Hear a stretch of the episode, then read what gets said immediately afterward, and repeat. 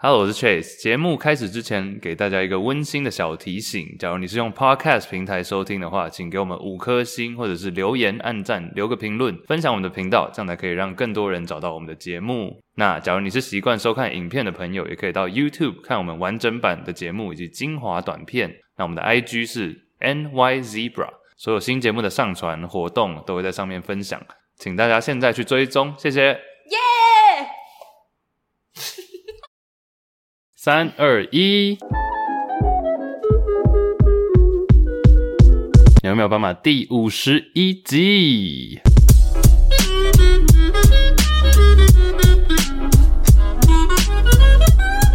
耶！我是 Chase，三是 Iris，欢迎来到我们的节目。在这个节目里面，邀请大家和我们一起聊聊那些你不知道、你不知道的事。 You don't know what you don't know，我觉得我还蛮厉害的，永远可以让这句话听起来不一 样。很 烦，很烦。我有用心良苦。 You don't know what you don't know。 Oh yeah！哎、必须要跟大家讲一下了，现在是哎、突然严肃起来，疫情严峻，疫情当前。对对，呃，我们这样两个人不算群聚了，应该但我们还好是从点到点就开车直接到，然后直嗯接进来录音室。好啊，不用解释这么多，没有人 care 好不好？好，OK，那你为什么在划手今机？天是哦没有，我想要看一下今天日期，顺便跟大家报一下，今天是五月十七号今。天星期一啊，对，然后今天的确诊人数是三百三十五。嗯，你各位听到我这边，怎样假如说你现在在收听的状况在户外爬爬照的话，赶快给我回家，在室内熊安心。好，也是啦，但户外空旷的地方，我觉得应该还好啦。嗯，哎、我前几天我有个朋友，我朋友是跟我一样大，跟我们一样大，嗯哼，然后他现在是医生，嗨，然后他有提到一些医护人员第一线的状况，我想要跟大家提醒一下。好啊，对，这位也是也是我们的听众，对大佑持久先对生，他他的昵称是大佑持久，大家不要大家不要呛他，他是医生，他真的是医生。对，那他说现在他有几点想要跟大家声明，好，对，他应应该不是说他想要了，他跟我讲，但我觉得可以跟大家转述一下。嗯哼，首先，他说我们常常穿的那种隔离衣有没有？嗨，就我们那时候不是从美国回台湾的时候，很多人在飞机上面会穿他说那个隔离衣一点屁用都没有。 ，Why？因为就是那个太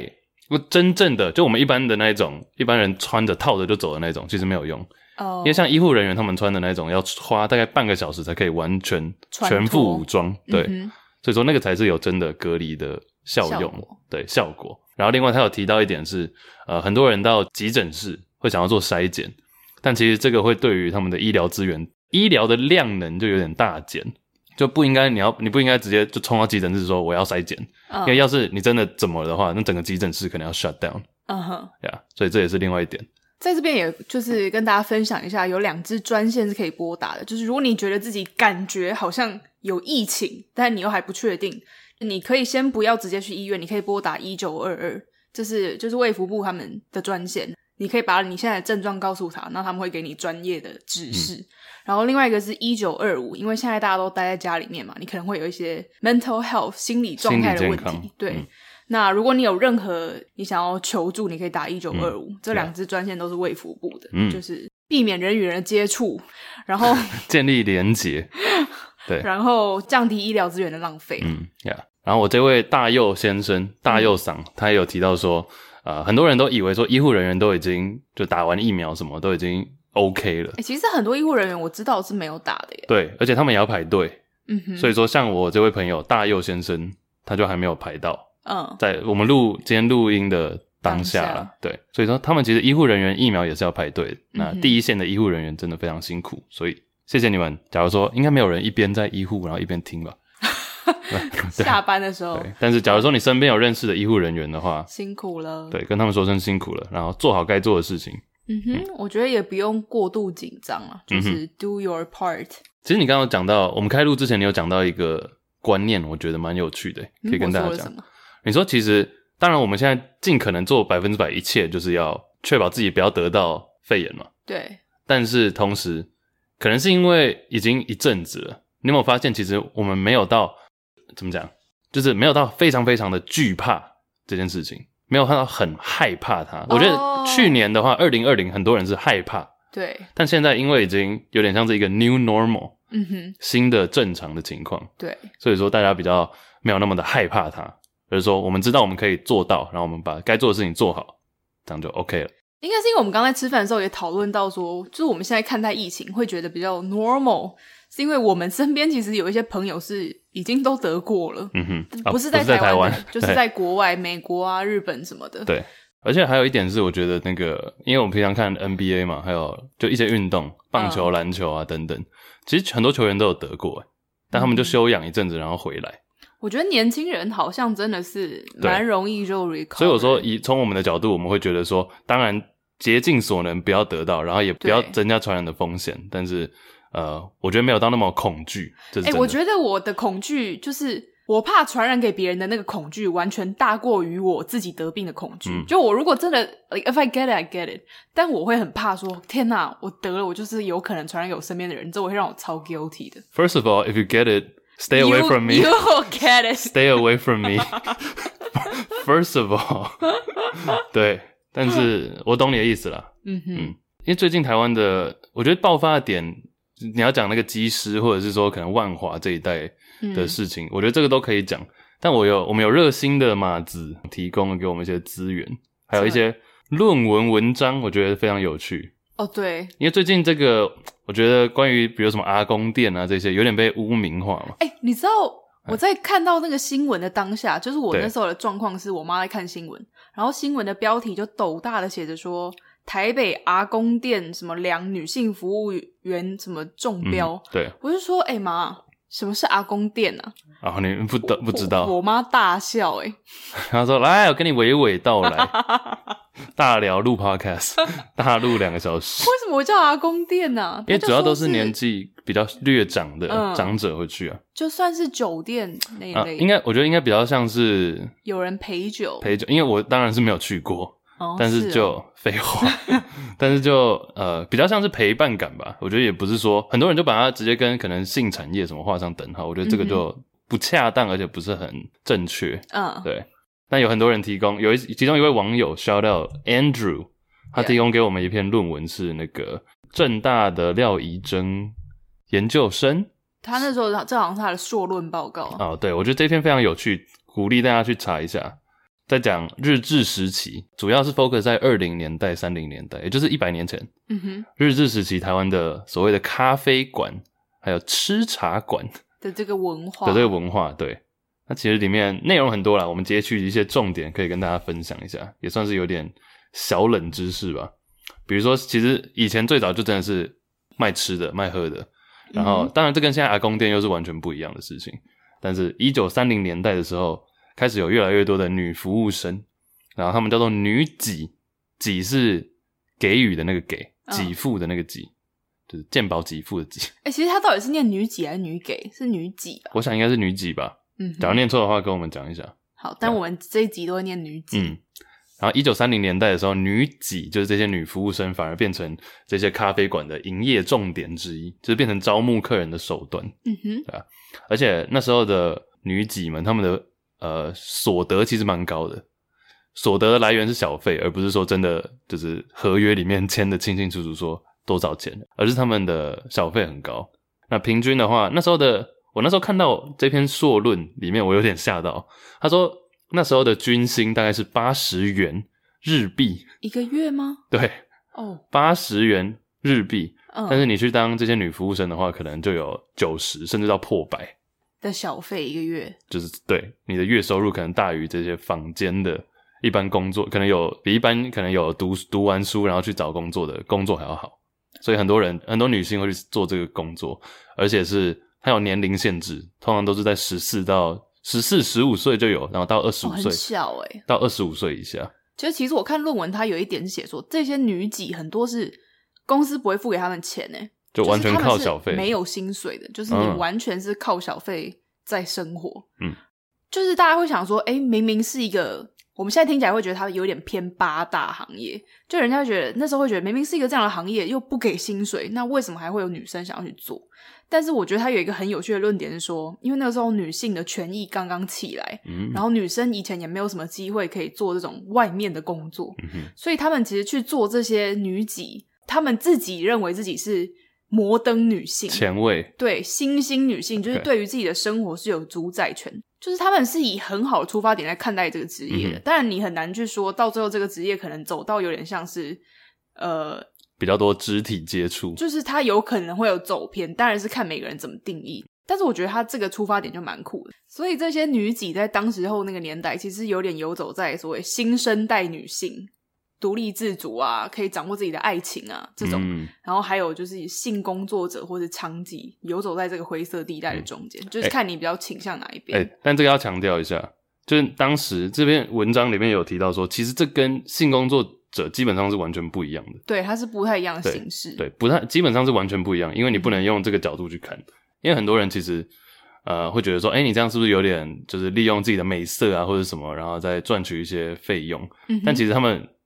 一直以来，他们崇尚的重点，我直接 quote，我直接讲它里面讲的好了。他说：“女妓与娼妓不同，他们并非以性交易获取金钱，而是他们借由每一次与顾客相处，然后可能贴身的衣装、暧昧的言语，还有若有似无的肢体碰触，引发男性的欲望遐想，但是却不完全满足他们性欲上的需求。”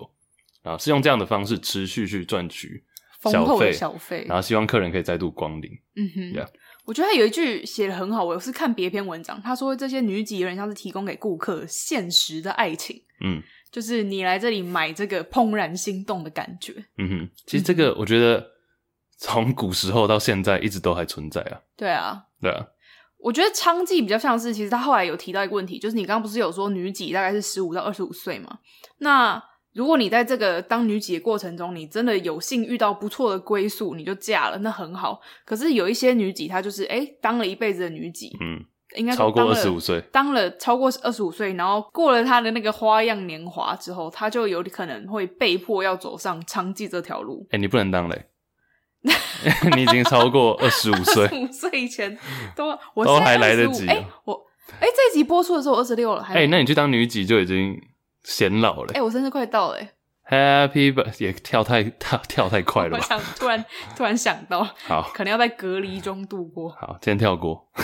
哦，但是我你刚刚不是说他们赚的钱可能比一般就是有知识含量的人嗯还要多吗？可是我其实看到这些文献，它有一点我觉得也蛮有趣，就是因为这些女几啊，她要面对很多各式各样的客人，那有些客人可能也是那种达官显贵什么的，哦，所以他们要能够在这当中对话应对。所以这些女几很多时候她们的知识水平其实是高的，嗯哼因为你如果没有一定的知识水平，你没有办法真正去讨客人的欢心。就是要懂 social，但是也要有一点内容，对，他们是有内涵的，所以才说他们是新兴的那种摩登女性。嗯我觉得蛮有趣的哼，。很酷，嗯哼，而且我觉得那个环境有差、欸，就是你刚刚有讲到说营造这种现实的爱情，爱情，但是他有提到说，里面这些咖啡馆的设计其实就是结合了西洋，又有日本，然后又有台湾自己的元素，嗯，所以说有点你走到这个地方就是另外一个世界，跟现实做出区隔啊，哦让你会觉得说，哦，这是另外一个世界。像即便迪士尼乐园对，即便假如说我今天是一个像你讲达官显贵，你可能已经有结婚有家嗯庭，但来这里就是一个，哎、好像是哦世外桃世外源桃源啊，好想去哦，啊，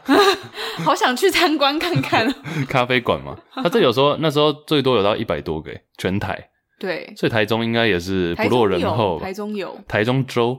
台 那中时候好是像台也不少间呢、那时候不是台对，因为有一本书是以女几这个文化背景，一本小说啦，它是以这个为文化背景写的，叫做《绽放年代》。也是也是这个廖怡珍吗？哦不是不是，是另外外一个作者写的。那这个《绽放年代》它的背景就是台中的一间咖啡馆，哦，现在还找得到吗？找得到吧？应该在旧市区那里吧。哦哦，你说那个咖啡馆哦，咖啡对啊馆应该找不到了吧？好，哦但那个地地址应哦还该是我们来开一间？ 那你要当妈妈桑， 你是当最大的。我已经够二十五了，我哎、要去不招行揽。哎，四十四岁很小哎、现在十四岁应该母汤吧？十四岁这个呃 no no no，现在十哦四岁 no，no 还在国民义务 Hell 教育吧？ no，对，太怪了。哎、那时候还有一本杂志叫做《台湾实业界》，应该是有点像商周吧，哦，OK， 日日志商周嗯哼，里面也有提供，就是给男性，主要男性啊，解析女几战术的文章，嗯，就是说，就教导你说，男性消费者，你身为消费者，你要怎么样付小费才可以不失体面， 但是又不至于落入 散尽家财的窘境。 这是一个攻教略，学嗯哼，攻略，对啊。蛮有趣的，跟大家分享。从疫情讲到这个啦，跟所大以它家应该比较像是日本现在的那种女仆咖啡馆，对不对？嗯，应该有一点这种感觉。对，哎、但假如我去女女仆咖咖啡馆，我应该会蛮尴尬的。为什么？你说就我应该会笑哦主人您回对啊，我来应该了，我应该是 Cringe 痒到一个不行吧？就是没有，我觉得你进去就会就说那个氛围是不一样的啊，就像迪士尼乐园，你知道好吗？你进去就会想要戴个米奇的帽子，你在外面哪会啊？哦哎、我之前那个 IG 有，现在也有了。IG 发了一个女的，嗯，她是一个日本人，她好像叫 Funny 什么什么什么，她就是一个好日本没有女生，你完全没有 mention 到他的 ID 对，反正不重要。她就是一个，她好像是那种买迪士尼年票，年票的人，然后她每天都去，超可怕。每天然后我就每天看她 PO 的影片，我就觉得很酷，因为她都会跟那些公主讲话。但你知道迪士尼的公主，你一旦扮成那个公主，你就是要融入入那个角角色，然后 但是他就会拿摄影机、拿手机超近录那些公主，但那些公主都就是不失礼貌的回应他。嗯然后他们最喜欢说的一句话就是 “wonderful”， ，wonderful，比如说那个女生就会说：“哦，我今天穿了一个呃红色的裙子，wonderful。”她绑了一个领结，wonderful。今天吃了鸡腿，wonderful。我就觉得是有多 wonderful。哎呀，突然想到，但总之啦，回到疫情，还是要跟大家提醒一下，在家里。然后也因为大家之前提到万华，提到这些文化，然后加上我刚刚说 Andrew 这位我们听众提供的资料，嗯哼跟大家分享一下这些内容。也希望大家不要对那个茶艺馆或是阿公店造成误会。对，另外一件事情，我想要讲的是跟时钟有关，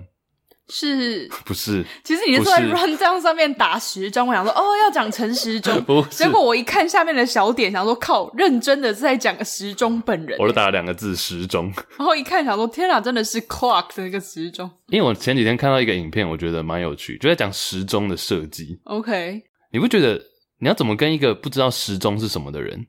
讲时钟这个东西吗？你懂我意思吗？哦，你说今天有一个人可能就是在一辈子没有看他过知时道钟，他知道时间，他知道日出，他知道日落，但他不知道什么是 clock 时钟。嗯那你要怎么解释？比如说，呃，就是说，OK，一天有二十四小时，所以那个人可能就说，哦，所以时钟就是一到二十四啊，不是不是不是，应该是一到十二。 然后，然后你讲完一到十二，那个人可能已经有一点就是想说，啊，为什么？嗯，然后就说，OK，所以是从一开始，然后二三四吗？他说，哦，不是不是，是从十二开始， 十二一二三四。可是其实十二就代表零啊，好，那零点是几点？应该是早上开始吧，日出。但是零点是什么时候？午夜，对啊，Why？就你不觉得时钟整个就很 confusing 吗？ 就你要怎么对啦，怎么就？假如我今天是完全不懂时钟的人，我问你这些问题，你的每一个回答都会让我觉得啊， ，what the fuck。对啊，哎、其实你记不记得国小的时候都要学时钟，就是国小的时候要学怎么看时钟，然后你还要画长针跟短针。嗯哼，我记得啊， 那个时候都会画错哎、你画错吧？就是小时候你其实真的也是花了好一段时间来学说时钟到底要怎么看我以前小时候花很多时间在理解二十一点到底是几点， 啊，我也会，我都要算超久 的，一二三四， 而且还会算错。没有啊，只是一个很小的点啊，讲到嗯时钟这件事。然后你知道什么叫报复性熬夜吗？哎、这个词最近很红，这个指针也很红，这个词最近很红哎、哦，我不知道这件事欸，我我只是突我然知道什么叫报复性熬夜我。只是在哦看时钟的时候突然看到这个。我觉得它报的复性概念其实蛮有趣，也我觉得也是现代人很容易有的一个症状不。然你讲什么叫报复性熬夜因？为其实以前根本没有这个词啊。所谓报复性熬夜，其实就是说，我不知道大家有没有那种，你明明已经没有什么事情要做了，但可能就是一两点、三点，你明明隔天早上大概八点要起床上班，但是你就会想说，再划一下手机好了，你就是在划，但你没有要看任何东西，你就只是划而已，嗯你就是舍不得睡，嗯， 那其实舍不得睡。其实这个就有一点是报复性熬夜，它其实最重要的一个点就是说，现代人我们在日常生活中有很多事情是我们没有办法自己去掌控的，比如说你今天去上班，你就是被同事虐、被老板虐、被工作虐，你工作怎么这么可怜？没有不一定，我只是举例。那嗯哦同事虐这些东西是你可能出自于非自愿，你就是一定要去做的。嗯，所以我们其实很少有完全是自己可以掌控的时间，可以完全决定自己就是要干什么。所以当我们到了可能半夜洗澡完，晚上躺在床上的时候，你就会觉得哇，这个时间就是我的。那我爱做什么就做什么，所以你就会一直舍不得睡。第一是你会想要报复性的回应说，今天我这么多时间都不是给我自己，那我现在这个时间我就是要为所欲为。就是要延长对， ，OK，然后第二个就是越说，多越好。第二个就是说，你没有那么想要面对明天，啊你想要今天越长越好，嗯哼。就是明天好像他这样就会比较慢来，但其实也不会，只是会让你个人更难起床 更累，对，但是你就会想说啊，我这样就可以不用面对明天早上，所以是有一种补偿心态，嗯对就不是一对？个补偿心态，就我从早上起来，从出门到工作回来这段时间都是被别人控制控制，的甚至可能有家庭的人嗯哼，回到对家啊可能要带小孩或什么，就对，然后真的到已经小孩子上床都已经十点了、十一点了，嗯哼。你才是开始自己的时间。其实我觉得真的会耶，嗯就即便你住在家里面，你觉得哦回家就放松，可是当你还是要面对家人、面对什么的时 候，你真的会觉得，就只有我洗完澡、关上我自己房门的那一刻，才是我的时间。嗯，对，我今天我那前几天听到 First Story 的 Kirk shout 嗯 out 一下，他说他有时候真的就是回到家就是想要耍废，对啊因为，他们工作压力很大嘛，他们很忙，对，然后他就说有时候可能心情不好，但他女朋友会想要安慰他或什么的，然后他那时候都希望说他都知理解他女朋友的好意，他只想要他 shut 但他 up，就是说就是你先先退下。 下去打扫的就动作。我今天就是想打个电动打一小时，你就先让我打一下， 嗯，对，先让我打一下，先让我 打先。让我打一下电动，对啊，就哎嗯但那个我觉得男生很容易遇到啊，就是你就是让我打完一个小时的电动结束就好了。嗯哼，对，我觉得这是一个 first world problem，就是第一世界，第一世对界了，就是我们已开发国已家开发国家会遇到的问题。嗯，我觉得会耶。嗯哼就有时候你也不是说这个人真的爱到你什么，但你就是一个心理感觉的问题，你就是觉得我就是想要整个空间里面只有我。自己一个人，嗯哼，嗯，哎、现代人真的很难搞哎，然后又不能太孤单。对啊，好烦哦、等一下，因为我们等一下有想要讲那个家庭，还有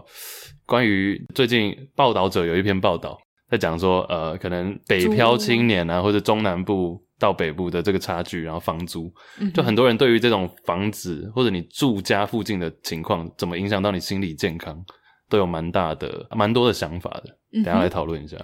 但你知道那个小孩，我刚刚讲到说，这是我突然想到的一个比喻，嗯之前看到，抛开就像小孩一样，嗯就是没有很难做，没有很难制 造，嗯，但是不是每个人都适合，不是每个人都适合拥有。对，不是每个人都适合有 podcast 就是小孩， 有时候不小心就哎、有了，做出来了嗯，but not everyone should Should have have one，嗯，觉得蛮 蛮贴切的。哎、但报复性熬夜这个的由来，嗯，有网络上流传是从就是左岸传过来的，哦，真的哦对。中国我大最陆，近很喜我欢用左觉岸得。左岸很好笑，好左就是中国大陆啊， ，OK，因为你知道那时候，我记得你那时候，我第一次听到这个词，嗯，就是是九九六，啊，早上九点上班到晚上九点，一、哦一周六天。我是从你那里听到的、哦， 是你，有讲你一位朋友在一个血汗的公司， 而且是他算是台干，就是他也是到上海那附近的近郊，嗯然后去一间算是台湾的公司，但是就是在上海有厂。嗯，那老哦板有选过总统吗？哎、有 哎、啊就 就那间啊啊 OK，哎然后 总我嗯总不之知道是你不干嘛是，结巴？总总，我不知道是那间公司文化比啊较特殊、可能不是那还怎样对啊，可能不是对，总之他就是去那边，然后他过了大概两年，就是非人的生活。哎，我觉得公司真的没有把你在当人看，他就把你看成一颗新鲜的肝。早上九点上到晚上九点，而且他们那个对他真的是这样，而且他是要一直加班，就是全部的人都下班，就是他们台干要特别加班。而且你知道他晚上九点回到家已经够晚了，他说他每天大概就是到十二点前能够好好的自己稍微运用一下，简单煮个饭，嗯哼，运动让自己心情变好。我记得他有一次跟我说一个很夸张，就是隔天他主管就问他说：“哎、啊你就是休假那一天，一周只休一天。”他说：“哎、你休假那一天是做什么？晚上你在做什么？”他说：“哦，我自己去运动。”然后主管骂他：“为什么有时候？”他说：“为什么有时间运动不拿来工作？是等一下这个 这个老板这个主管是台湾人吗？好，好像是台湾的，笑哎、我觉得超疯的、欸。我我没办法接受哎、可是我有其他的朋友是在不同的台商的公司当台干，嗯好像就跟这间公司的故事完全不一样、欸。但我因为我有遇到一些也是台湾人在中国大陆工作，对，然后他们的，我就觉得他们好像会辛苦，但是没有到这么夸张哎。我觉得是这间公司的文化好，我们不要比较也特别其实我刚刚说从那边传过来的意思是说报复性什么什么这个词汇，哦，是哦，对，其实就是几年前因为这个事件嗯，哼九九六嗯早上九点上到晚上九点，一周六天，然后那时候开始流行这个词汇，我，OK，要报复性的利用我夜晚的时间，哎、我觉得可以做这样的工作的人，我真的觉得很厉害，因为我觉得我完全没有办法哎、所谓的九九六，嗯，但我觉得有时候是看人诶、欸嗯有时候他可能有有些人可能是不得已啊，他一定需要这份工作，啊，是有些人是他就热爱 workaholic，、哦，他就是有爱工这作种。有，另外一件事情，我想要讲的是跟我们上礼拜讲的话题比较有关。嗯哼，我们上礼拜不是讲马桶嘛？对，正确使用马桶的方 式。我后来看到一个民调，就是应该是美国的民调，它就写说厕所里有什么东西会让你觉得很棒，哦，就是你或者你想要看到什么出现在你的厕所，厕所出现填空会让你觉得很开心。我现在要回答吗？好啊我觉得第一个是酒精， ，OK，厕所出现酒精，你会很因为我是一个，因为我是一个，如果我用坐式马桶，我一定要先喷酒精的人。你说外面吗？对，那、假如是卫生纸，这样可以吗？就卫生纸是 second choice，就如果今天没有酒酒精啊我就会铺一层卫生纸。就有酒精，你一定会喷；对没有的话，才用电的。对，好。然后第二个是芳香的东西，啊，方向， 你你要求太高了吧？会吗？我你这样说的是公厕，公厕我就不会特别公就说外面啊，外面的这。但是如果是那种咖啡厅、餐厅的，我觉哦得它如果有放一哦个芳香的东西，而且不要那种很人工香精味的，就是要那种天太然挑了啦。的那种，我就觉得很加分。那个差很多、但欸。是哎、但我刚想觉得我刚刚那边就有点陷入我自己的一个世界，因为怎样我是男生，男生用马桶的频率没有女生多，哦好，然后对所以你会想要所以什么，说马桶对我来说就是一个，就首先我很少在外面用马桶，而且我觉得男生很好，就是你们不用跟马桶接触啊。对对对对对对，我是说男生有时候外面是小便斗啊，对啊，小便斗有什么好？好挑的？我根本不 care，好好哦，有一个洞就好， 嗯对啊，呃，然后，所以我一直是说，就女生对于马桶整个会比较 care，这我嗯是可以理解。对我刚刚想说酒精为什么要酒精，但是你讲到喷马桶，我才想到。哦。啊还有其他男女大还有其他的吗？你的厕厕所是包含是整间还是只有马厕桶所区厕所厕所，擦手指或是那种 Dyson 哦那种烘手风机风力要很强哦。我最讨厌那种摆了一个烘手机，然后超暴弱，就是 Why do you even exist？哎、然后烘烘手机听起来很像一道菜，，烘手机是跟上一道麻辣烘手机，白痴啊！好像手扒鸡。我超讨厌烘手机没有风的、欸，我就觉得你干嘛浪费这个钱，摆一台这个垃圾在这，好，不我要，太生气你了。太生气了。对，好，总之我直接讲民调结果好了，这是一个复选题了，嗯哼，但是最多人选的是不是卫生纸哦，是 better quality 厕所纸，就要够厚。哦，厚的那，种，因为你知道有时候可能是因为美国有些那种纸是很大卷，但它美很国的纸薄，都超爆薄的耶，它很薄，对，嗯哼所以第一名是这个 better quality toilet paper，哎、我觉得这是高美国人才会写出来的对东，西，高品质的纸，因为我觉得台湾的厕所纸其实品质都蛮好的，嗯哼，就你真的是上过美国的厕所纸，你才知道哇，原来厕所纸可以薄成这样子 哎。好，那我觉得这是一个很好的时机，介绍我们这一集的 sponsor，就是五月花， 哎呀，小根英， 本就没有知道。好，原来没有 sponsor 哦，我误会了， 哎、卫生纸品牌赞助一下，还以为是叶配呢， 白痴哦、好啦，没有。第一名是好品质的卫生纸，嗯哼第二是这个我觉得很很很棒哎，嗯，婴儿换尿布的台子，哦、对，尿布台。那是因为美国人很爱生小孩吧？ 哎、而且你知道没有那是台湾生育率，你最近有看 到吗？有我们应该不需要这种垫东底西了吧？哎、但是你知道有一阵子很流行说男厕也要有这个，哦、对对对对对。对，就是不能说这是一个女性的责任，哎、可是我看台湾的，好像大部分它都是就是在男女厕中间有中点像间残障厕所或是一个就是专门给你挤哺乳室的那种地方，啊它会有。哺乳室对。嗯哼，反正第一名是好的卫生纸，第二是婴儿尿布台，第三是残障厕所。对，嗯，大家也觉得说哦，要是有看到这个，就代表说嗯，肯定肯定这个机构会肯定这家公司这样。可会是肯定台湾的法规好像是规定，你嗯如果是营业用场所，对啊你就是一定要。台湾已经走在很前面了。对啊，第四名是好，前面三个都没有的话，至少有厕所纸就好， 至少要有纸。嗯哼第四名是厕所擦屁股的纸， ，OK，第五是那种坐垫纸。嗯哼，坐垫纸这个我在台湾就没有看过，我在台湾没有看过坐到垫处纸，都是啊。我们公司就都是那个酒精而已，哦，可能是因为你是男生，女生都会有坐垫纸，是不是？基本上很多地方都会有，尤其是像高铁这种，你下次去上高铁的厕所，你一定可以看到坐垫纸。你说高铁车厢里吗？对啊，我可以讲一件事情吗？怎样高铁的车厢厕所也太小了吧？啊？因为你很大只，我我觉得超小的，我觉得还 好啊。我有一次在上面大便，整个是 家徒四壁，四面楚歌， 乱乱用成 语。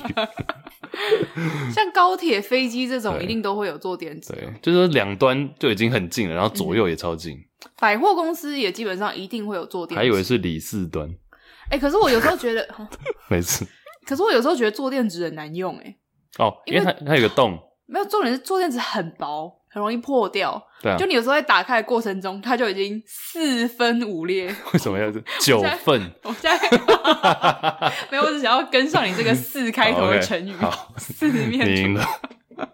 对啊，我觉得这个蛮有趣的啦，嗯哼这是上次马桶的话题的一个延伸。还有一个就是，我觉得如果免治马桶，上次有以讲后要到讲免免治，治马桶，我觉得很加分我。觉得免治已经是另外一个 level 了。真的吗？就假如说有免治马桶，我酒精那个我就没有很 care。哦哦哦呀，而且你知道免治马桶会温温的，对不会那啊，么冰。嗯哼 Yeah。哎、你知道有一个我在日本还蛮常看到的，它的马桶上面就是本来就有一圈塑胶套，嗯，然后你每上完一次之后，你拉一下一个杆子，它就会转成下一圈塑胶套，你有用哦，过对对这对，个我知道我知道你在讲什么。就对，是你就省去，你也不需要喷酒精，它自动帮你换它也坐垫套应。该它是它其实是手动的，哦，对对 OK，对。有然我后知道，我还我觉得那个还蛮不错的，只是我会觉得会不会很浪费那个塑胶条？绝对会啊。方便的结果就是会造成浪浪费费。嗯哼。哎、讲到这个，我想要补充一个我上次没有讲到的，也是关于马桶的一个知识好知知识。嗯，就是我们不是有分合适的厕所跟坐式的厕所吗？合适合适就是蹲式的啊，蹲式，跟你干嘛那边合适的厕通所常会讲合适吧？蹲的吧？好，不好管哦都可以。然后其实我们像我自己，其实长大的过程中，我常常都会内心在讨论说，到底哪一个比较干净？因为你知道，我刚刚有讲到马桶接触的这个问题，很多人不喜欢上坐式的厕所，是因为他们觉得哇，屁股要碰到那个马桶，然后在外面好像很多细菌，很脏，嗯，所以很多人会去选择用蹲式的，好像就是你没有真的碰到那个马桶就还好。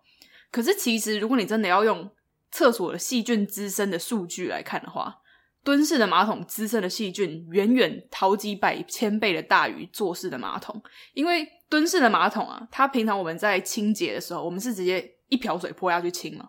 所以你在尿尿的时候，它也可能会你哎、诶尿不小心尿到外面，会造成地板湿湿的。然后湿湿的之后，大家又用他们的脚底去踩，呃就是你的 Ew 鞋底去踩，所以这样的交互的情况下，整个那个水是充满细菌的。然后你其实很容易会不小心，就是让它带进去又带出来，带回家。对，然后其实坐式的马桶啊，它基本上如果有定期在清洁，尤其是你又喷酒精干嘛的，它是非常干净的。嗯，对，了解所以其实，在外面如果你真的要选择的时候，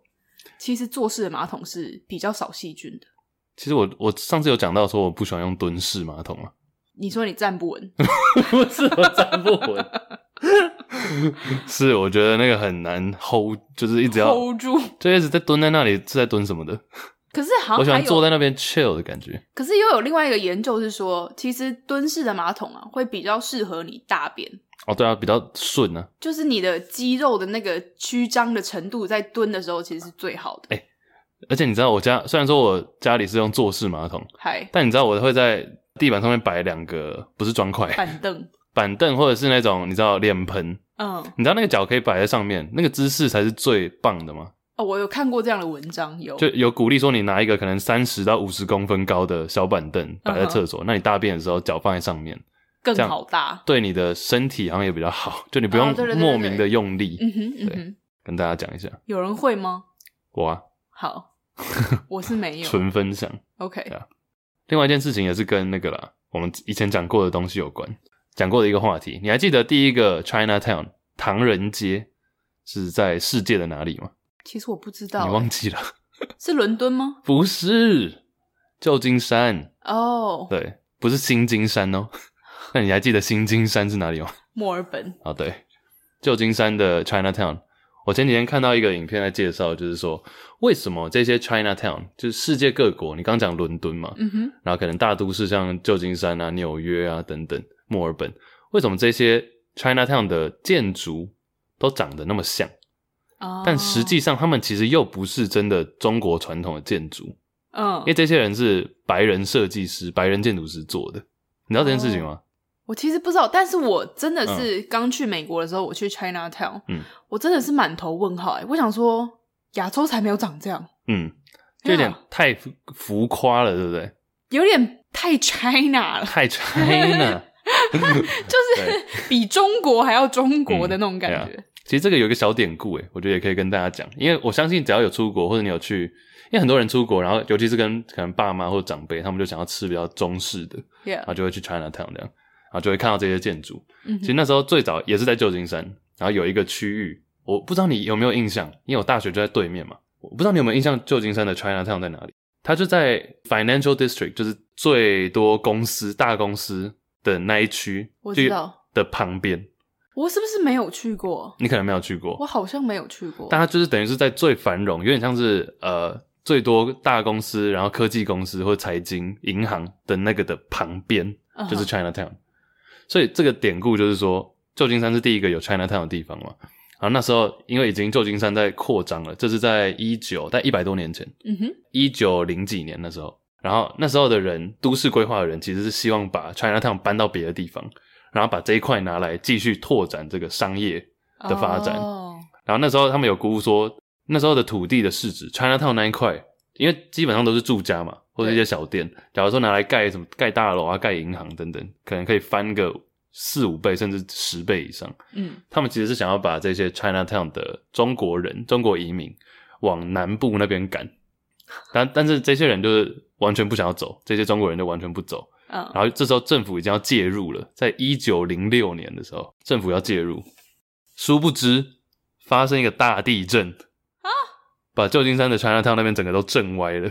那边的中国移民就很难过啊，想说哦，我们辛苦盖的家，然后就这样被震歪了。嗯，但政府也同时想说，哦 shit，那我们这边 我们不想要，因为重新我要介入的话，我还要重新把它翻修干嘛？然后有一些呃，可能水管啊、管线破损，我还要重新去接什么的，就很嗯麻烦，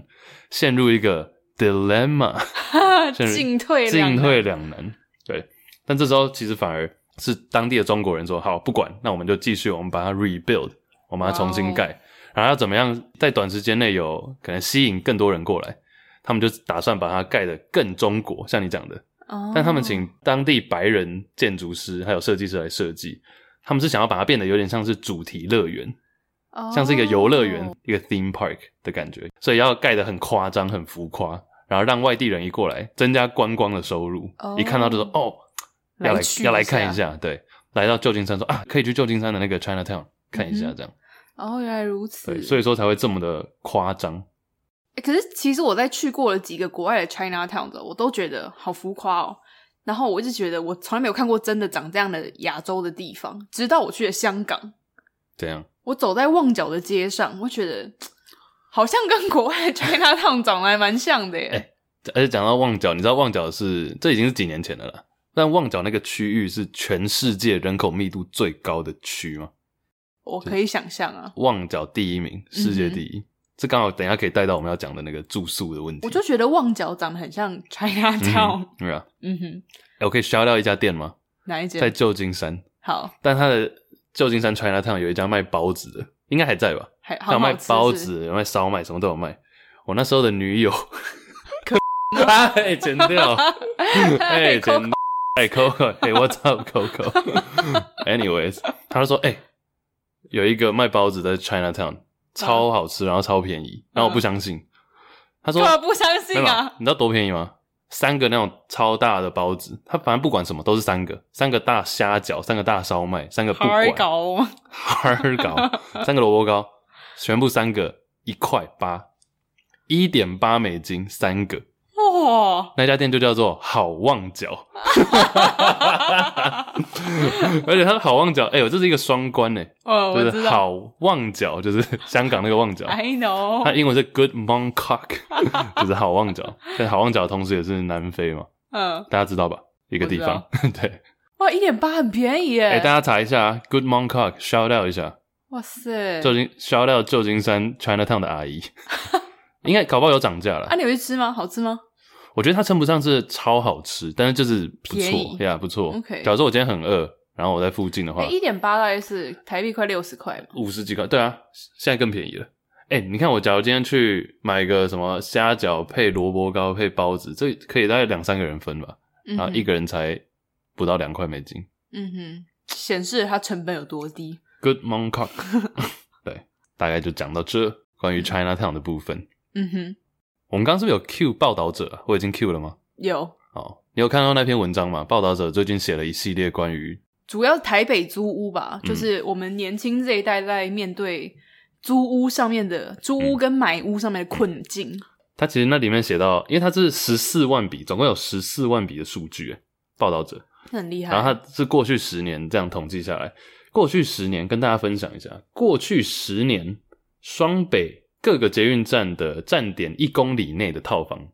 ，OK，就是你捷运站附近一公里，租金平均上涨百分之三十，过去十年涨了百分之三十，也是蛮多的。很多啊， 很多吧？就你以前比如说住一万块，然后你现在变一万三了。可是他有算到通货膨胀的部分吗？重点他还要补说这个啊，劳动部统计同时交叉比对薪资，但是青年平均起薪从两万四涨到两万八，涨了十六 percent，所以他大概只有涨他的一半。对，涨了它的一半，但是房租却是越来越高。我觉得这一点其实光是房租跟房价这一点，在台湾就已经很有趣了，嗯哼，因为你知道，像日本，它是房价没有那么高，所以很多人会去日本置产或什么，但它房租可以收的很贵，对，但台湾是完全相反，台湾房子好贵，房租反而没有那么高。台湾的房租，如果你要说国际上来看，真的其实是非常便宜啊。嗯哼，我就是有这个想法，所以我就看了一些呃网络上统计，就过去这几个从二零二零到现在的数据，我吓到诶、欸我有分享给你看嘛，这个有，超傻眼的欸、我觉得最扯的一个就是有一个东西叫做 price to rent ratio，就是房价跟房租的比例。像台湾现在的状况，房租没有那么贵，但是房价却很贵，相较之下啦，它的这个比例会越高，代表越来越难买房。嗯哼， OK，那这个比例越高，就代表越来越难买房的情况之下，台北是世界第三，欸在市区里面，嗯哼，市区里面台北是世界第三，第一名是首尔，第二名是深圳。对，仅次于首尔跟深圳。然后你知道这个比例多少吗？因为它就是用房价去除以说你一年的房租多少嘛。嗯哼，比如说我今天一个月一万块，一年就是十二万，对，那我要十二万乘以几倍才是平均的房价？台北是七十六，等于说我今天付了一年的房租，我要付七十六年 才才可以等于买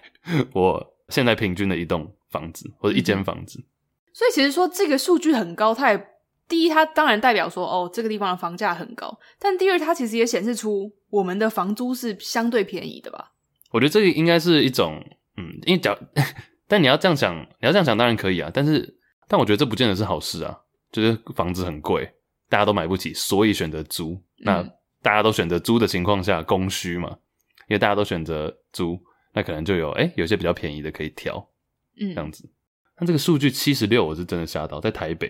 而且台湾有其他城市，台中，台中是第十名，啊诶全世界第十。世界第十名是台中，这是在 numbio.com 这个网站，五十八哎，等于说我今天在台湾台中，我今天在台中租了一年的房子，我要租五十八次，五十八年，才才可等以于你买了它。等于是买了它。对，高雄第十三，所以台湾的前三大城市都在世界有名世界前十三。我觉得以我们年轻这一辈二十出头岁要买房，真的是蛮困难的。我没有，我觉得我们这一辈，至少我的朋友圈里面没有很少有人在讨论买房的事、欸。我也很少哎、嗯因为我觉得这个要跟给大家一个，我比如说我滑往我往下滑好了，到可能世界排一百多、两百多，他们都是大概十几、二十，十几、二十就已经排到这么前面了。所以一般来讲，是你可能付房租十年，付的所有房租等于你买了房子。嗯 Yeah，呃十年这比较健康了吧？就是嗯大家会有意愿说，哎、我年轻，我还是可以买房。 Yeah，比如说像南非的那个开 Cape Town 开普敦，南非的 Cape 我我我还蛮想住在开普敦的。对，南非的 Cape Town 才十四哎，然后像你看 Washington D.C. 美国首都也是十几十三我 DC 这么低哦、 ，Yeah，还有哪里？我看另外跳几个国家看好了，哇 DC 自产不是梦哎、然后 San Jose 像南湾那边都是大概十几啊，嗯哼，然后台中五十几，台北七十几，七十几很夸张哎。很夸张哎。就你租那间房租了一辈子，你都不一定买得起它。但韩国是不是也是这个意思？韩国真韩国这太夸张，韩国已经快要九十所了。欸以韩国人都是租房比较多吧，年轻我一代认。识的基本上年轻朋友都是租房，嗯但也有朋友是会去投资。前十五名，前十五名有十三个是东亚，刚刚讲首尔嘛，深圳，然后像广州也是，香港、北京，然后成都、上海、嗯哼，澳门，唯一两个不是亚洲的是美国的 Naples，这个我等一下想要讲一下。Naples 这个地方蛮有趣的，在佛罗里达， 我们很常 cue 到他们。然后第十五名就是纽约的皇后区，哦、对啊，哎，武汉也在这里。武武汉汉，武汉第九。哎、所以美国第一，我原本以为会是在纽约之类的。啊、我、I mean，皇后区是第十五，没错。但你知道为什么 Naples 第八吗？ f l o r i d a 佛罗里达。是是那种老人区，我那时候一看到，我就想说，奇怪，为什么莫名其妙这个 Naples 听都没听过？嗯然后我一看，Naples 这个地方的年龄中位数，大概把它想成是 average 好了，六十一 岁，这都阿是公们都是可能退休的。然后我看了它的人口组成，百分之九十以上是白人。哦，所以以就是一些可能退休的白人都会阿来伯这里 阿伯都在那里置产，对啊，哎、这里会有阿姨，我不想努力的那种阿 姨吗？应该是阿伯吧，阿肥，我不想 努力。对啊。然后我回到报道者好了，报道者你有看他那一篇吗？是不是有蛮多？你报道者那个你觉得里面有没有什么你自己看到比较讶异的，或者印象深刻的访问？因为他的访问蛮多人的嘛，嗯哼，我觉得还蛮着重在报道北漂的年轻人，就是比如说从彰化、啊、台南嗯啊上去到台北，离乡背景，然后他们在台北面对到的第一房租的压力，还有工作上面的困难，嗯哼就我觉得真的是很辛苦诶、嗯哼，因为我不是北漂的年轻人，但是我看到这些数据，其实我有一点吓到。嗯，就他们一个月可能刚上去的时候，只能领大概两万六的那种薪水，那你平房租均平起薪那个两万八，对啊，然后你房租就先缴掉个，一再万怎么便宜就是一万，快要一万嗯哼，哇！然后就有没了我就看他有人就说哦，他一每天就是吃那种很吐司啊、豆浆啊，然很后不健康，一个月把伙食压在四千块以内这样过，嗯，我就觉得哇，这样活好恐怖哦。嗯哼，然后他其实就有写到很多是北漂之后，他们有点身心灵都不是很稳定，疲之后。乏，对疲乏，就是真的会身体跟心理都会出状况。那他们打算就就决定回到故乡，然后开始新的生活啊什么，就这些上面面对到的困难。但是我其实看下来，我有一句话让我觉得蛮印象深刻，它跟租屋一点关系都没有，但我就把它 highlight 起来。是已经搬回 他已经搬回到他的故乡了。 OK 就有一个男生，他就写到一句话让我觉得有点惊讶。他说：“台北半夜都还是可以出去逛街，偶尔滑 Facebook 的购物社团，看到那些有兴趣的商品，就可以直接跟卖家约在双北的捷运站面交。可是现在住在彰化，回到我的家乡，有时候即便滑到一些有兴趣的商品，但是看到运费电到电要六十块，就算了。”被运费吓跑，对，这句话跟租屋一点关系都没有。但我就会想说，天哪，运费六十块就可以打消一个人的购物的念头，哎，哎、会啊，哎、这是心理学。你知道那个 Amazon 就有调查这件事情，亚马逊。嗯，比如说我现在戴的这顶帽子，还有两个买家，两个卖家啦都有卖，一嗯个卖二十五块美金，另外一个卖二十块美金，但是要加运费四点九九。所以你看，第一个其实是单纯没有运费，然后就二十五块一个，然后另外一边是二十块再加四点九九的运费，加起来二十四点九九，还是比第一个便宜。但是大部分的人比较不喜欢要加运费的这个感觉就，大家就喜欢免运的那种感觉，大家喜欢免运，所 以比较多人选择买第一个卖家的。就他明明就比较因为免运，他明明就略贵一点点，嗯但大家还是选择买这个第一个卖家的。嗯，就不喜欢运费啊了。嗯哼，但是我看到这句话我还是蛮惊讶的呀，我不知道为什么，我我就你是觉觉得得你是觉得六十块我就觉得没还有好，因为我就会觉得你，比如说你今天真的跟人家约捷运站面交，那也是时间成本啊。啊，你搭捷运不用钱，嗯，你这样子店到店六十块，你就是去巷口领一下，这不是一样的东西吗？就 k i m o j i 的问题啊。好有趣哦。哎、内内政部之前也有公布一个数据，我想跟大家讲，嗯，很多人应该都听过这个叫做“购屋的痛苦指数”， 意思就是说你要不吃不喝几年才可以买房。嗯然后他算的方式其实是透过我们薪资的中位数，还有房价，就当地的房价比。嗯哼，那我先讲六都就好了。六都的话，台北市是十六，不吃不喝十六年不，吃不喝十六年才可以买房。我觉得这个可能跟刚刚我们第一个提到网站那个 Numbio 的数据可能有一些落差，因为毕竟内政部的资料可能多一点。对，台北市是十六，你要不吃不喝十六年才可以在台北市买一个中间 level 的房子。然后新北是十二，台中是十，那台南、高雄、桃园都是落落在大概七点六到七点八之间，这是去年的数据。你会觉得这个有意外吗？还是还好？差不多我觉就得是这没有很样。意外啊。但十六十六年很久欸诶、所以年轻人不买房啊，我十六年后都已经四十几了。Good Lord！哎、但讲到六都，其实我也有想讲一件事情。嗯你觉不觉得，比如说我们今天是台中人，去到台北工作，北漂，嗯，跟高雄去到台北工作，即便两个都，其实台中跟高雄两个都算是大城市嘛，但是因为跟台北之间的距离有差，差到大概两倍，所以其实心态上也是会不一样的。就我们今天去台北，感觉没有那么远，比起对高雄到台北去，哦，我不知道你会不会有这个，因为我们有一些高雄的朋友嘛，他们都有说去到台北有一种恐惧 感。但我觉得这个在台中好像没有那么的强烈，台中，我真的觉得台中跟台北真的很近啊！我自己会觉得我搭高铁四十分钟就到了，嗯，就是没有什么距离感。但是我觉得以高雄来说，光是搭高铁的钱就已经是两倍以上的价钱。你到一次台北，如果你搭高铁，可能就要快两千块单程。那我就觉得那种感觉差很多吧。嗯，还有时间吧。比如说你今天搭客运的话，就可能要四五个小时，超久。都可以出国了，那我只是好奇啦，不知道有没有可能现在在台北工作或者北部工作，但是从花东或者是南南部还有中部的朋友都可以分享一下。我觉得我们也算蛮幸运，就是我们在台中，然后我们在这里都有 OK 的工作，然后也可以住在家里面。这真的是让我们省去很多的开销，我觉得。嗯哼，因为像我那天有一个朋友他，你也哦，就是我们的 MBTI 小天使小老师 Sunny，好长好长的名称。 因为他也算是北漂青年，他在台北工作，在那里租屋。然后他有一天半夜，他就很语重心长的跟我说，他觉得他现在人生中完全没有那种可以说走就走的朋友，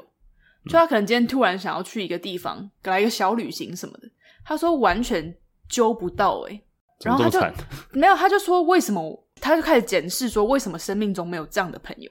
但我其实以他的角度去想，我会觉得蛮合理的，因为他今天是一个北漂青年，那很多他认识的人可能也都是北漂青年。那大家第一都是去赚钱的，第二房租都很贵，你很难再说哦，我今天就是突然想要去一个地方小旅行，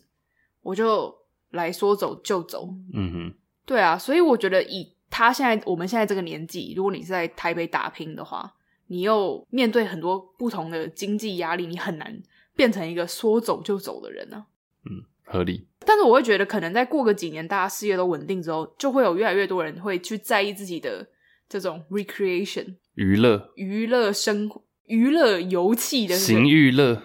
的生活。嗯那时候就会开始有说走就走的朋友了吧？嗯，我觉得这个跟个性有关系吧。但我觉得，当经济是个考量的时候，个性就变得其次了吧。没有钱不要谈个性， 应该是说，我我懂他的，我懂他的这个这句话的意思，嗯哼，但我会觉得说，你讲的说走就走，好像是一定要去到一个地方，嗯但我觉得像我的朋友来讲的话，可以一起出去的人很多啊、但我们不见得一定要去到什么，，好了，我其实也没有特别问他他的所谓说走就走的定义，嗯哼只，是他那时候好像说他突然想要去一个比较远的地方，但完全就是很难比如说找到像哪人，里，比如说他想要去绿岛，比如他想要去兰屿，宜兰啊、绿岛啊，嗯宜兰离台北很近啊，就是但是就连这样都困难呢、哼，啊我觉得你要说在台北年轻人可以就是这样好说走就走，那很多都是台北人，嗯就他本来就住在那儿。 ，OK，但如果你今天是一个北漂青年的话，你要揪其他北漂青年一起，好像就比较不是那么容易。 OK，我不知道，我不是了解北漂青年，我不太懂，嗯可以大家可以分享。哎、你知道另外一个，我们刚刚不是有讲到说房价跟租金的这个比例吗？越高就代表说房价偏高，然后租金相对之下便宜嘛。我刚刚讲的都是 city center，就是在一个城市的中心里面哦但是台北有一项数据是世界第一名，就是在非蛋黄区、非市中心的中心。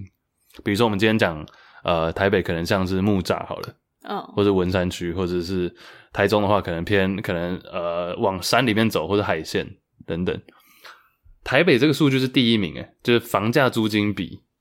在非市区、非闹区的房价租金比是世界第一，也是七十三。嗯，然后前三名一样，就是台北、深圳跟首尔。哦。 That is crazy，意思是整个台北就是贵。但是我觉得有一个问题是，因为我们刚刚看原本的第一名是首尔嘛，那现在首尔是第三名，嗯，但是首尔很大，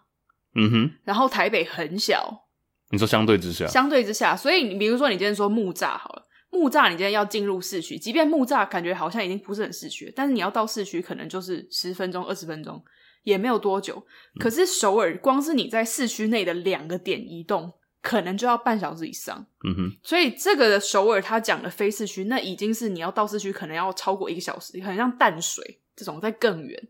所以我觉得这个以都市的大小来看的话，它也是有差距嗯的。这里有其他几个新上榜的国家，就是呃，法国巴黎也算是偏大嘛，对，然后阿根廷的 Buenos Aires，布宜诺斯布宜诺斯艾利不斯，对，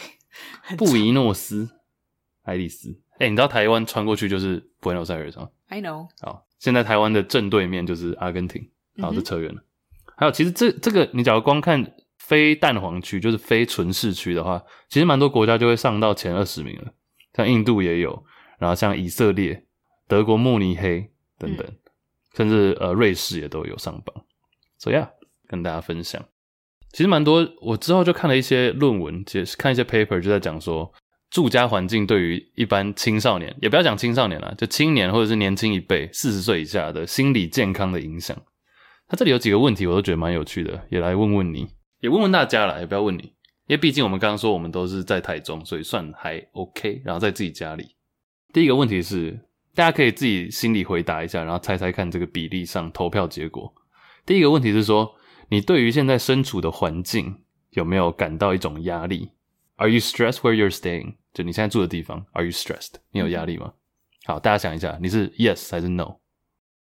的人百分之二十九，然后 no 的人百分之六十九，剩下的就是没有没意见。这是哪里的数据？这是英国的。哦，第二题是你对于现在住的地方，你会不会觉得要邀请朋友过来有点害羞？哦，就你会不会有一种 shame？Are you shame of Are you shame of inviting friends at your place？就你会不会不想要邀请你朋友来，会觉得说哦不够好？这个比例就 yes 突然增高了，从二十九跳到三十五，略高一点点。有可能只是家里没整理。 对，这个原因更多。那另外一个在第三题是说，你光是想到住这件事情，会不会带给你压力？哦，哦这个就跳超高，yes 跳到百分之四十六，从三十几说呃不会想要邀请别人过来到四十六。我现在想到住，住是我的压力来源之一。嗯，那最后一题是说，你会不会觉得现在住的这个地方不是很好，但是找不到更好的？这个高达百分之五十六，就已经过半了。嗯哼，所以其实说，你看这四个问题，从你对于说住呃现在住的地方有没有压力，诶，大部分人是觉得还过得去，他们都会说 no，少数说 yes，但是到说你觉得现在这个地方没有很好，但是找不到更好的，大家就是 yes 的人过半。嗯，我觉得这个代表说，其实一般人都觉得可以更好，只是没有那个心思或者没有那个钱去负担更好的生活品质。哎、其实我是自己到了搬家了之后，我才发现居住环境影响心理很多、欸。因为我其实过去二十年，我基本上都住在同一个社区大楼，然后那个时候我不会特别，因为没得比较，我不会特别觉得怎么样。但是最去年我搬家嘛，就搬到一个视野各方面环境都比较好就我的们现在这里啊，大楼，我才发现其实影响心理差很多、哦真我的啊自己感受很深。哇、哦，对，这一点我反而还好。像比如说啊、我之前上海那个公寓，你有去过吗？我就去也过还好，就普通。 yeah，然后那里住了两年，然后之前可能这蛮啊厉害的。高中 高中住学校宿舍，宿舍就宿舍的样子，然后那里住了三年。大学住的我们住的那个地方，大学也是住三年，然后还有哪里？研究所那个一年而已，不到。你大学跟研究所，我就是觉得住的很 OK 啊。嗯，但我觉得那个不会对于我身体不不是身体啊，对于我心理健康怎么的影响，我觉得还好诶，不至于到差那么多。你为什么会觉得影响那么大？我觉得我是一个，第一我很需要看得到窗外。像我以前住的大楼是看不到外嗯面，它是在两栋大楼的中间，所以我在家里面我看出去就是别人家的窗户。嗯，对。然后我小时候，因为我都是这样长大的，我没有特别觉得怎么样，但是我知道我从小到大我没有办法忍受我一天不出门，就我是一个完全没有办法一整天待在家里面的人，我嗯会觉得有一种窒息感，我会焦虑。嗯，对。但我现在搬家了以后，我就发现我不会有那种感觉，因就是为看得我到外面。对我就是觉得我可以待在家里面一整天，我是 OK 的。 OK，对，所以我会发现其实心理上还是会有蛮大的差异的。嗯嗯， ，see。那我是不是要反思一下，为什么我不会有这个感受那么强烈？还好吧，嗯就是敏感程度的差异。就对于住家敏感程度的差异。对啊， OK，、哦，而且我觉得其实好一点的住家环境也真的会让家人的感情变好。啊，我觉得 OK 我像我搬家以后，我真的比较少跟我妈吵架、欸我连跟我家宠物的感情都变好了。对啊，你以前明明就没那么爱遛狗，对啊，所以我真的是没有搬之前，我没有特别想过，就是搬了有比较之后，我才发现，哎、其实住家环境影响心理很多。嗯，啊，会不会是因为其实我不管住在哪个国家或者哪个城市，其实我的房间的构造是差不多的，我房间的格局是差不多的，嗯哼，就都是有一个窗户看得到外面，嗯就即便它是 location 地点不一样，但是对于我身处在那个里面的感觉差不多。哎、你现在这样讲，其实我有印象哎、我觉得你都住的还不错啊。就我就哦我这真样的觉得你住的环境都是好的，上海那里有很好吗？普通，但走出去视野，因为它也不是特别高楼，或者是让你有窒息感，它就很可爱啊，一个小区 嘛。反正我就是都住那种平房，然后可能两三楼高，嗯，上海那个高一点，然后就是类似的样式，所以说不会差到太多吧。嗯哼，但你旧家跟这里是的确是有点差别。好啦，房租房租大概讲到这里，只是分析一些数据跟大家讲一些小知识而已。没想到台北的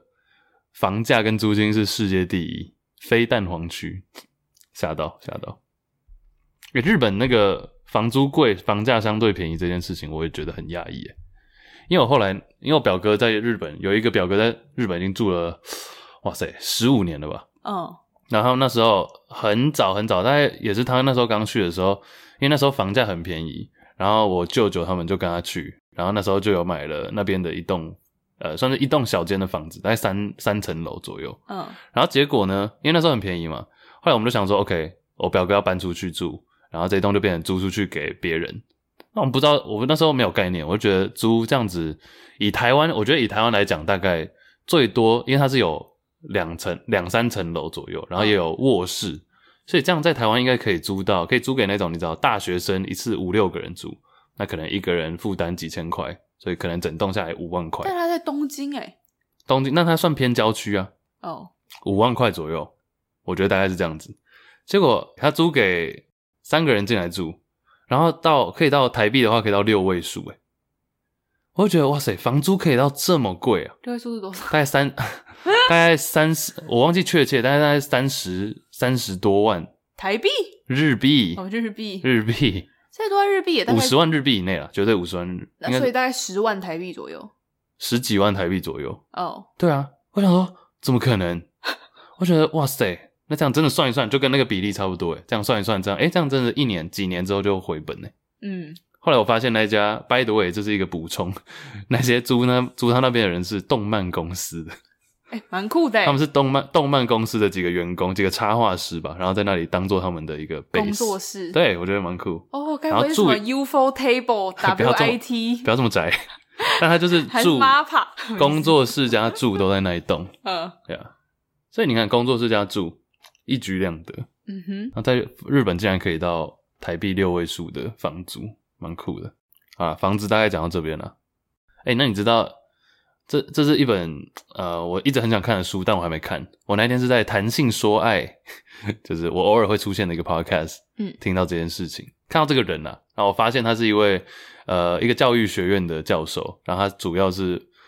呃有点像是教育跟呃历史结合，他有点像是历史学家也是教育家这样。他叫 Jonathan Zimmerman，他是关于性教育方面吗？对还是比较他写了一特本书，别哦，对我还没有看，但我很想要看那本书，叫做《Too Hot to Handle》，然后主要是在讲各国的性教育史。哦这点这点很快了，我没有要深聊什么，但是呃提出来跟你分享，就他的一个观察，我觉得蛮有趣的。嗯，像我们讲到性教育，等一下再来讲亚洲好了。但像欧美国家，我们常常会把欧美混为一谈，对不对？但其实差很多。但其实差很多。像他有提到说，性教育来讲，整体来讲，呃，美国比较像是在预防，就比如说我们预防艾滋，我们预防 STD，就是性性疾病，或者我们预防呃怀孕年轻怀对未成年怀孕等等等等等，我们是在预防的方式在教性教育。但是欧洲比较像是说，哦、我们让你去探索，我们告诉你性是什么，有点像是一个学科，嗯好，我们告诉你它是什么，然后你更认识你自己，去探索、去摸索，去知道说哦，这里面涵盖了哪些什么样的知识，然后也有知识， 还有就是说，哎，原来这样子会哦，原来这样会舒服，原来这样会愉愉悦等等。所以这其实这两个方向是蛮不一样的。嗯，然后你拿这件事情来对比说，呃，其他的 topics、其他的教育的领域来讲，是一个相反的。因为美国通常我们想到美国的教育比较像是说，哦，开放，你多多去尝试，然 yeah，后什么都去试试看，然后找到你自己的兴趣。那欧洲反而是没有这么的，没有美国来的这么开放，但是性这个领域却是异常的开放，主动性的探索。但是美国其他学科是开放式的探索，但到了性却是预防型的。嗯哼，我觉得这个蛮酷的欸，这跟历史好像也有一点关系，因为欧洲可能工业革命、工业时代那时候开始，很多的学习比较像是技能，或者我们确保你学了这个你就不会找不到工作等等呀。Yeah，所以说这是一个欧美之间的差异了，他点出来，只是想跟你提一下，你有没有对这个有什么想法，或者是说以可能对比像亚洲好了，我们小时候学的性教育。国小、国中，甚至到高中，我不知道高中台湾高中还有没有在教性教育，但是应你该自己的应该也是有吧？你自己有没有觉得？我觉得亚洲的嗯性，我不知道现在改良的怎么样，但是我小时候会觉得我们的性教育就是蜻蜓点水，叮叮叮叮，就是我觉得它就是告诉你最基本的知识。我觉得它比较偏向美国、欸，就是也是比较偏防御型的，就是说哦要戴保险套啊，然后也很着重在什么尊重彼此啊，嗯不，要拿性别开玩笑啊啊对这种。性特征，对对对，嗯，然后就带你认识一下男性、女性的下体，不会，基本上好像没有在讲性爱，就是 intercourse，没有在讲做没有在讲做，但是他就会让你认识性器官。啊，比较像是该讲的要讲到这样子。对，所以就是我所谓蜻蜓点水，大概就这个意思。嗯哼，哎、有一件你记不记得那时候在选总统的时候，一直有人讲到说什么哦，要讲到可能两性平权啊，或者嗯性别平权啊，性别平权啊，然后说哦，以后可能课本要出现什么肛交的戏码等等。那个好荒唐，我想说，what？你是没有上过 台湾的性教育吗？对啊，就是很我连们男女性交都没有交到， 对啊，现在不知道有没有，但我小时候我记得是没有、欸。嗯印象中也没有。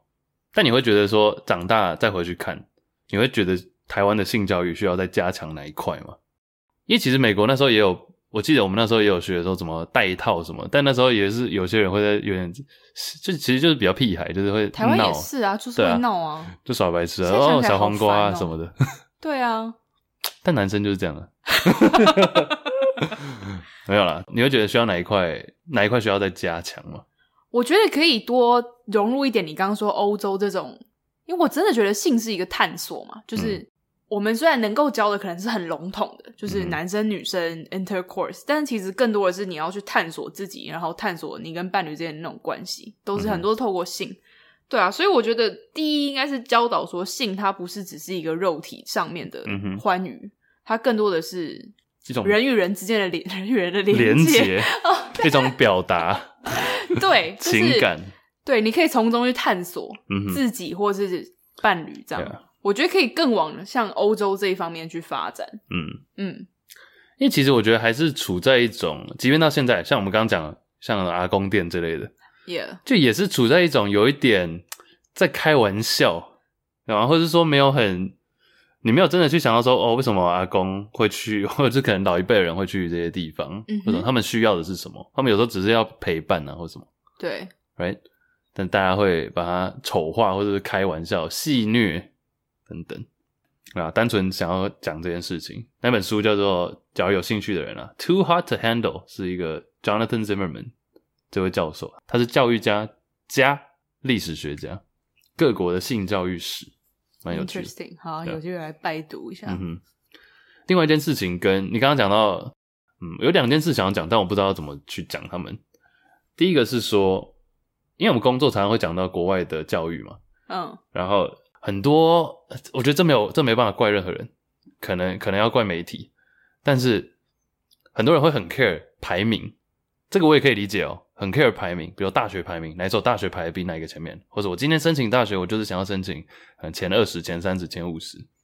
但是好像都没有人去琢磨说这些排名是怎么出现的。哦，或者其实我们现在在讲，比如说台湾好了，台湾的高中的排名可能是看你入学的这个成绩而排定的嘛。对，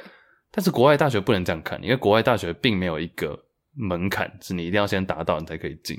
嗯，很多是完整整体的比较之下得出来的结果。所以我那一天就在想这件事情，因为我们工作常常会遇到，就可能甚至是学校或者家长会说，哦，希望可以申请到前几名、前三十名、前五十名、前一百名，不是很多人说什么百大名校那类的。 yeah，但这个名次，我都会每当有人讲这个，我觉得这样蛮机车的啦，我这样子。你就翻白眼我。就会说没有，他们说我想要申请，比方说前五十名，我就说所以是哪个排名？故意。没有、啊，对啊，我是认真，我 认真，Which source？所以说呀是哪一个 ranking？所 以是 which、which ranking 是哪一个嗯排名？然后通常他们就会讲，他们就会讲可能网络上 Google 出现的第一个或第二个，然后我就开始分析，我就跟他们快速的说，那你知道他们是怎么排这个排名的吗？好像是蛮机车的， 但我觉得你这给他们这观念是好的。对啊，因为我基本上不太看这些排名，我会比如说推荐一些学校，是因为他们的某些 program 真的很棒。嗯那每当有人讲排名的时候，他们就会讲出，其实每次讲来讲去就是那几个啦，什么 U.S. News 啊，或者什么呃 Times 啊等等这一些的排名。嗯那我就说 OK，那呃，那你知道这些排名是怎么来的吗？这时候通常话题就终结了， 话题终结者对他们就讲不 出来。，conversation shortened。我本人，我说好，下一位，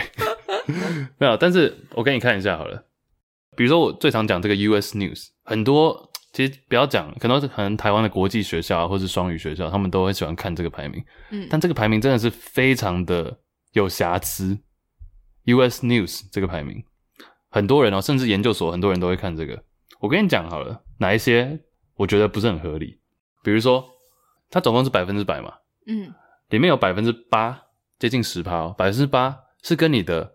class size，你这堂课的人数有关，啊越小越好。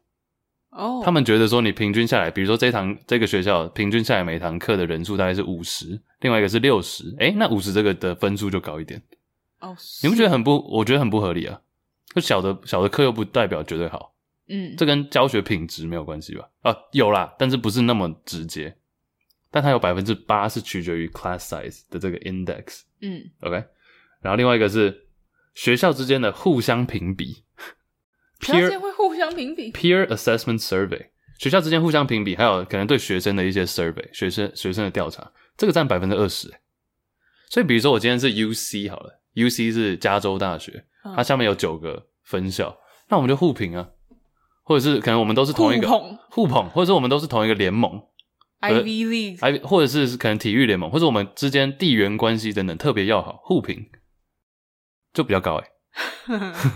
所以你会看，其实 UC，当然 UC 我是觉得 UC 非常的棒，但 UC 全美国可能两三千所大学，UC 全部都是在前一百名，也合理啊，也合理。但是我会觉得说，嗯，有趣。我只是跟大家分析这些数据后面代表的意义。然后百分之十七点六，很 specific 啊，百分之十七点六取决于说你们这个学校的学生有没有在六年内毕业？哦，有的话越好，但有时候没毕业不见得是不好啊。嗯有些可能没毕业是因为哦，他家里可能需要他回去帮忙，或者他可嗯能要当兵，像韩国嘛， ，yeah，或者他可能需要呃，他想要创业，诶，这搞不好是好事啊。嗯但他六年内没有毕业，这就变成对学校是扣分的。所以有些学校可能就是力捧你，力捧你要六年内毕业这样子。嗯，然后还有说，看这其实有蛮多不合理的可点啊。是美国的大学分成这么多系所，通常在比较的时候不是拿系所来比吗？嗯，这也是一个问题啊。你要怎么拿一整间学校？对，啊，所以我就说我很不喜欢排名，嗯但是很多人拿排名进来的时候，我就会想要说，那我可以理解为什么你想要排名好的学校，看起来比较厉害，对，但是我同时也会觉得说，嗯，这些排名漏洞百出，甚至有些学校就不讲是哪些哪些学校，他们会特意特意去看哪些排名在 Google 出来的 result 最前面，然后看他们后面这个是怎么决定的，那去 game 这个 system 去哦试着去钻漏洞钻漏洞，比如说有些学校来对很多排名来讲，录取率也就跟大家稍微分享一下，很多学校的录取率越低，它的排名会越高，就代表它越难进，越难进，所以在某些排名、特定排名上，它就会比较高。那有些学校就特地因为这样子，让申请的门槛变低。比如说以前你申请你要付五十块美金的申请费，那现在变三十、变二十，甚至不用钱。或者是以前可能你要申请我们学校，呃，你要写很多的论文或者写自传，那我现在这个取消都不用，或者考试成绩也不用，大家都来投我，对，营造出一种哎、诶有投就会进的感觉，但它录取率越来越低，因为它收的人数是一样的，嗯，但它排名就冲了，呀、等等啊。另外像什么呃毕业生啊，你毕业之后你的校友有没有捐钱啊？ 这些竟然也都是就是 竟然也都是评比的条件之一，我就觉得。唉，非常的有趣啦，但是又觉得说这不应该，这不应该是我看一所学校适不适合我，还有有没有办法帮助到我的原因之一吧，嗯哼，纯跟大家欸分可享。是但你的母校 U C Berkeley 它是名义上来说，嗯这它是公立第一，你对这个有什么看法？ 呃，呃是 true，是还是很爽嘛？没有没靠有没有腰，没有啦。 哎、但是我讲认真的，我觉得我觉得那个有一阵子 UCLA 嗯 UCLA 比 Berkeley 超超越 Berkeley 的时候，大家就开始大家就开始说，哎、很多 Berkeley 的人就说啊，对了，UCLA 是真的比较好， 啊，为什么就不知道环境比较好吗？还是环境比较好，或者是整个的风气吧。因为哎嗯 Berkeley 有时候会有点，很多人都觉得课业压力太大，我是觉得还好，但哦是就、嗯是有这种氛围，没错。还是觉得 Berkeley 太 liberal，太 liberal 怎么讲？太自由，太叛逆。游走在自由与叛逆 之间， OK，为什么今天一直游走在 两个东西之间？因为人生就充满灰色地带啊。这什么？ 这什么 quote？你的胖丁语录？哎呀，跟大家讲一下啦。啊那、另外，你记不记得我们好像也是十几集前有讲到排名，有讲到说很多像政治上的排名啊，或者是投票，嗯，很多时候很难投，很难投，很云林，很难投的原因是因为说你只能选一个。哦对了，所以说，其实越来越多的政治活动，我现在看到很多，除了美国以外，很多国家都开始有这种所谓的 rank system，就我今天投五个人，但我有第一名到第五名。嗯比如今天十个人想要参选呃市长好了，那我就不不见得要选一个，嗯，我选五个，但是我第一名，比如说我第一名投 Iris，第二名投 Chase，第三名投谁谁谁，那每一名得到的配分不一样。其实这个在 NBA，在体育界，这就是体育界为什么走这么前面。这在体育界已经盛行几十年了，哦真的哦，一直以来像 NBA 的 MVP 最有都是这样投的最有价值球员，一直以来都是呃很长一段时间来都是媒体投五个，嗯然后第一名，假如我今天投 Iris 第一名，那你就得到十分；啊，第二名投给 Chase，我就得到七分；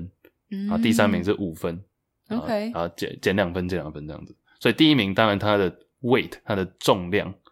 质量更高，但是呃，第二名、第三名也都是有票。我记得我们那时候都蛮认同这样的投票方式嘛。对啊，但我觉得这个另外一个优点是减少了攻击候选人的可能性，因为以前我假如十个必须选一个，那我可能要除了讲我想要的这个候选人的优点以外，我要找其他人的缺点。嗯对，但是我今天假如是排名制的时候，我我就可以说好啦，这五个我都觉得还不错。嗯，那我在这五个好的里面，我再去选，就有点鼓励一种正面能量对你懂啦吗，嗯，呀。Yeah 同意，我自己觉得是这样了。